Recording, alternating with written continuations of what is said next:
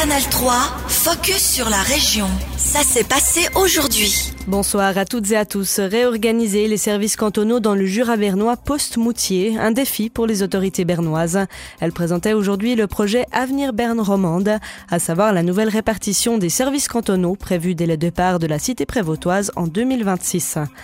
Les différents domaines seront répartis en huit pôles de compétences dans le reste du Jura bernois. Les deux grandes nouveautés concernent Reconvilliers et Tavannes. À Reconvilliers, un nouveau bâtiment accueillera le tribunal régional, le ministère public et la police cantonale. À Tavannes, l'ancienne usine Tavannes Machine accueillera un nouveau centre pour l'administration cantonale réunissant 140 employés. L'avantage de cette localité est sa position centrale, comme l'explique Mario Anoni, chargé de projet Avenir Berne-Romande. Tavannes a été choisi pour des raisons évidentes de géographie et d'accessibilité. Le futur centre se situe à 5 minutes à pied depuis la gare et n'est pas loin non plus de la jonction autoroutière. Le pôle de Tavannes regroupera donc sous un même toit un grand choix de services comme l'Office d'état civil, le Centre de documents d'identité, le registre foncier, l'intendance des impôts, le Centre d'orientation professionnelle, l'Office régional de placement ou l'Office de la circulation routière et de la navigation. Bienne accueillera comme prévu le CEF Artisanat et l'école de maturité spécialisée. Enfin, la Neuville est nommée pôle de compétences pour la jeunesse, la formation et le sport, avec un nouveau bureau, celui du délégué à la jeunesse du Conseil du Jura bernois. Le Grand Conseil se prononcera sur les différents crédits d'engagement concernés l'année prochaine les travaux doivent débuter en 2024.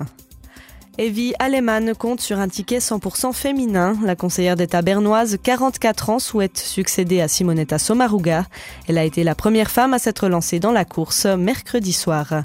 Avant de siéger au gouvernement du canton de Berne, Evie Alemann a siégé au Conseil national de 2003 à 2018. Depuis, elle a été rejointe par la conseillère aux États valoises Eva Herzog, 60 ans. Elle est considérée comme l'une des favorites. Eva Herzog a été ministre des Finances de son canton jusqu'en 2020. Une autre personne a déjà fait part de sa candidature. Il s'agit d'un homme, Daniel Josic. Le conseiller aux États zurichois s'est lancé contre l'avis de la direction de son parti. Le PS souhaite présenter un ticket contenant deux femmes à l'Assemblée fédérale. Cette position de la direction est partagée par Evie Alemann. On l'écoute.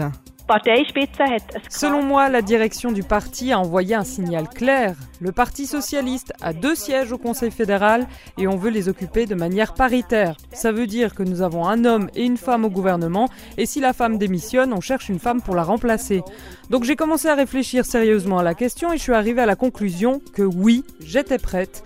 Je me sens compétente et assez sûre sur les dossiers pour pouvoir apporter une contribution au niveau fédéral.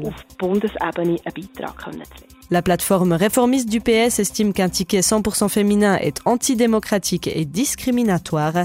Elle milite donc pour un ticket à trois comprenant deux femmes et un homme. Le groupe socialiste décidera du ticket définitif le 26 novembre.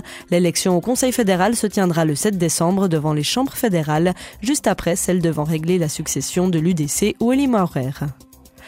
Contribuer à l'avenir du secteur de la gare à Bienne, c'est par ces mots que les autorités invitent la population à participer au deuxième forum public demain à la Maison Farel. Le secteur de la gare, tant au nord jusqu'à la place Guisan qu'au sud jusqu'à la place Guido Muller, doit être réaménagé et développé. Le premier forum a permis aux participants de faire part de leurs besoins et de leurs attentes.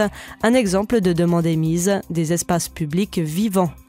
Alors, quel est le but de ce deuxième des quatre forums organisés par les autorités? Réponse de Florence Schmoll, responsable du département de l'urbanisme de la ville de Bienne. Ce samedi, nous allons présenter aux participants, au fond, le cahier des charges euh, dans sa version euh, travaillée. Et il s'agira en fait de vérifier si, d'une part, les informations qu'ils nous ont données au premier forum, on les a bien comprises et on les a intégrées de manière appropriée dans le cahier des charges. Et deuxièmement, de voir si, euh, peut-être dans l'intervalle, certains auraient eu d'autres idées ou d'autres inputs à faire valoir et qui pourront encore les ajouter Donc l'objectif au final, à la fin de ce deuxième forum, c'est d'avoir une vue aussi large et aussi complète que possible de tous les besoins et de toutes les attentes par rapport au secteur de la gare. Après avoir récolté toutes les idées et tous les besoins, les autorités tenteront de répondre à toutes les attentes, des attentes de la population, mais aussi celles des prestataires de services comme les CFF, les taxis ou les commerces alentours. La phase de planification pourra ensuite débuter. Finalement, un concept d'affectation sera présenté en 2024.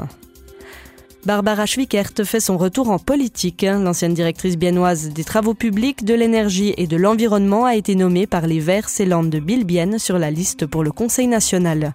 Une candidature qui doit encore être avalisée par le parti cantonal. Après avoir passé 12 ans au conseil municipal de Bienne, Barbara Schwickert s'est officiellement retirée de la scène politique fin 2020.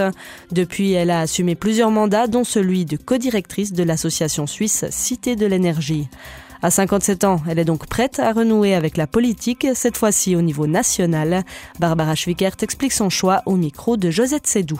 Bon, parce que ce niveau national, au niveau politique, est très intéressant. On peut influencer euh, beaucoup aussi au fait pour les villes et puis pour les communes.